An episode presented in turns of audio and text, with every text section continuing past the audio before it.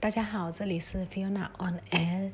嗯，我在二十二号的那一天比较忙，然后呃有一些私事要处理，所以就没有时间去看一些近况，然后也没有时间录制录音，所以就二十三号就没有 Pocket 给大家听，所以非常的抱歉。那二十三号的一些文里面有一个。有一个新闻其实蛮让人难过的。那之前有跟大家讲到说，眼睛阳光的眼睛那边有警察局被丢呃那个手榴弹或者是土制炸弹之类的发生爆炸，然后里面就有警察有最少两人死亡，有一些受伤。然后呢，因为这件事情，所以阳根那个区的一些年轻人。呃，就被逮捕了。逮捕了以后，里面有两位女生。那那两个女生还有一些男生，他们都被严刑拷打、暴力对待。然后当天，呃，就在喵维迪国营电电台，就是军营电台，就播他们他们的一些新闻。那里面那女女生就已经。脸已经被打到肿起来，因为脸已经肿又淤青，他们要盖住那个淤青，所以用灯纳卡让它涂着，慢慢的灯纳卡，所以看不出来淤青，但是非常明显脸是肿的。那这个小女生其实才十九岁，呃，从去英国念书，有去英国念书，然后目前是在阳光的。那发生政变了以后，她当然就是有参与。呃，抗议这这些行为，那在小女生的各种更多的新闻有，就是陆续的有出来。那当天当天或隔天，她的朋友就在呃 class hall 就有开了一个房间替她发声。然后讲了一些她的人格、她的性格，她算是比较刚烈一点的女生。然后她身上有蛮多的刺青，可是每一个刺青她不是无聊乱刺的，她是比较属于她收养的狗狗、流浪狗死掉啊，她就把它刺上去，类似这样子的一个呃小女生。然后性格非常刚烈，所以她被逮捕了以后，呃，可能也因为性格刚烈被。被暴力对待，我们一开始以为是这样子。那在呃呃这两天，有一位就是同样被逮捕了以后，被因为年龄没满十八岁，所以她被释放出来的一个女生，她就讲了这这女生的遭遇，那真的是非常非常的暴力。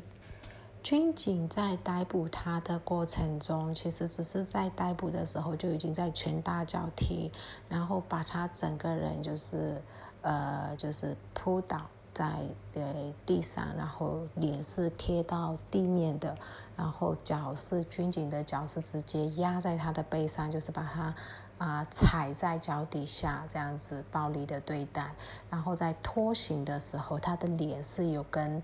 地板就是有有摩擦到的，所以那时候脸已经有受伤了。然后呢，他到警局的时候，到警局的时候，警警看到他身上有一些刺青的时候，就开始用言语侮辱他，觉得，呃，你一个女生为什么要有刺青？就是非常，嗯，传统的。呃，就是呆板的思考，觉思想，觉得你有刺青就是个不良少女，然后甚至呢，呃，问他一些很私人的问题，就是你你有男朋友吗？然后他说他有，然后对方就就说你你这这种类似不良少女，你有男朋友，你一定都不是不是一个处女之类的。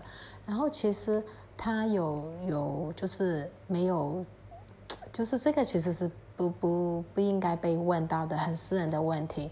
那后来对方还问他说：“哎，你男朋友是外国人还是本国人？”那他也就很诚实的去讲，他男朋友是奈及利亚人。然后军警就开始就说：“啊，你喜欢黑人什么什么之类的。”然后就对他打打的时候，他们甚至是呃，就是用脚踢他的私处。然后有造成他四处有流血，呃，然后他整个身体脸，呃，脸是是被打的，大家都看到那个照片是非非常重，然后脸啊、身体啊也是被水管打到，他是嗯不就是没有力气站起来，然后呢，他的脸因为被打的太。呃，太严重了，他的嘴巴也破裂，就是很多有破洞。他当他被呃，就是严刑拷打之后送回来的时候，呃，他是没有办法吃饭的，因为可能在那个食物会碰到他的伤口，他是没有办法咀嚼。那这个被放出来的小女生，十七岁的小女生就讲到。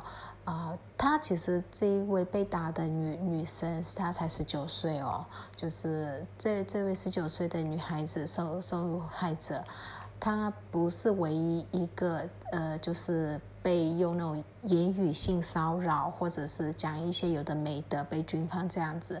但是她是最严重的一个，到目前为止知道的最严重的就是他们对她的呃侮辱是非常超乎想象的。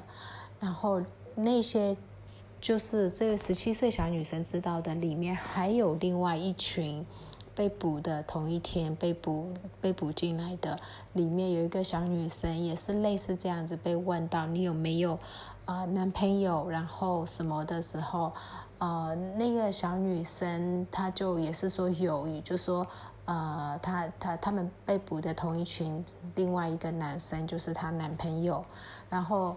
呃，那警察就问说是谁，然后呃呃，你是你是什么宗教？就问的时候，他其实警察可能是问这女生什么宗教。这女生因为前一个话题在讲，呃，她男朋友，那女孩子就想说她男朋友是穆斯林，然后就被就被带去蒙着眼睛就被带到另外一个地方去严刑拷打，就觉得说你一个佛教徒女生。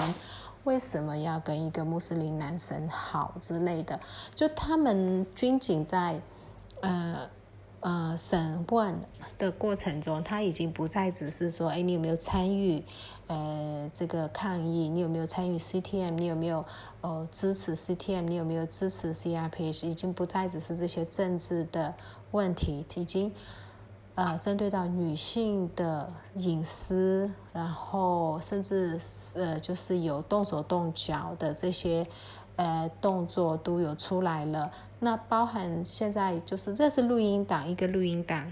如果你会听缅文的话，你可以去找 RFA 的一个录音档。那我会把链接放在里面文档里面，你可以听一下原原版的。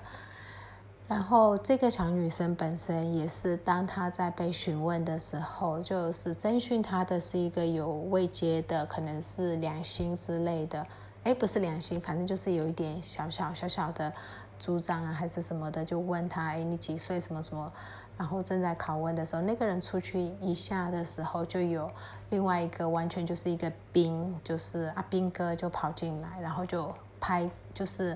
对他动手，他手就过去他的肩膀去摸，然后就说：“哦，你放心，哥哥会照顾你。”然后这女生就，因为他第一次摸他，他也就只就是没有不想要有太大动作。可是后来这个呃阿斌哥又在摸他的时候，他就用手把这个阿斌哥的那个手。拍下去，拍掉，然后跟他讲：“你不要碰我，不要有这些动手动脚的动作。”那这个阿兵哥就立刻很生气的把他的枪，就是用砸的砸在桌上，跟他讲：“你小心，我现在把你杀了，你都不知道怎么死，死了也没有人会管之类的。”然后这女生就很生气说：“你杀啊，如果你要杀，你就现在杀。”而且是用非常非常大声的这样去讲，很喊叫的时候，那个刚刚出去的那个呃。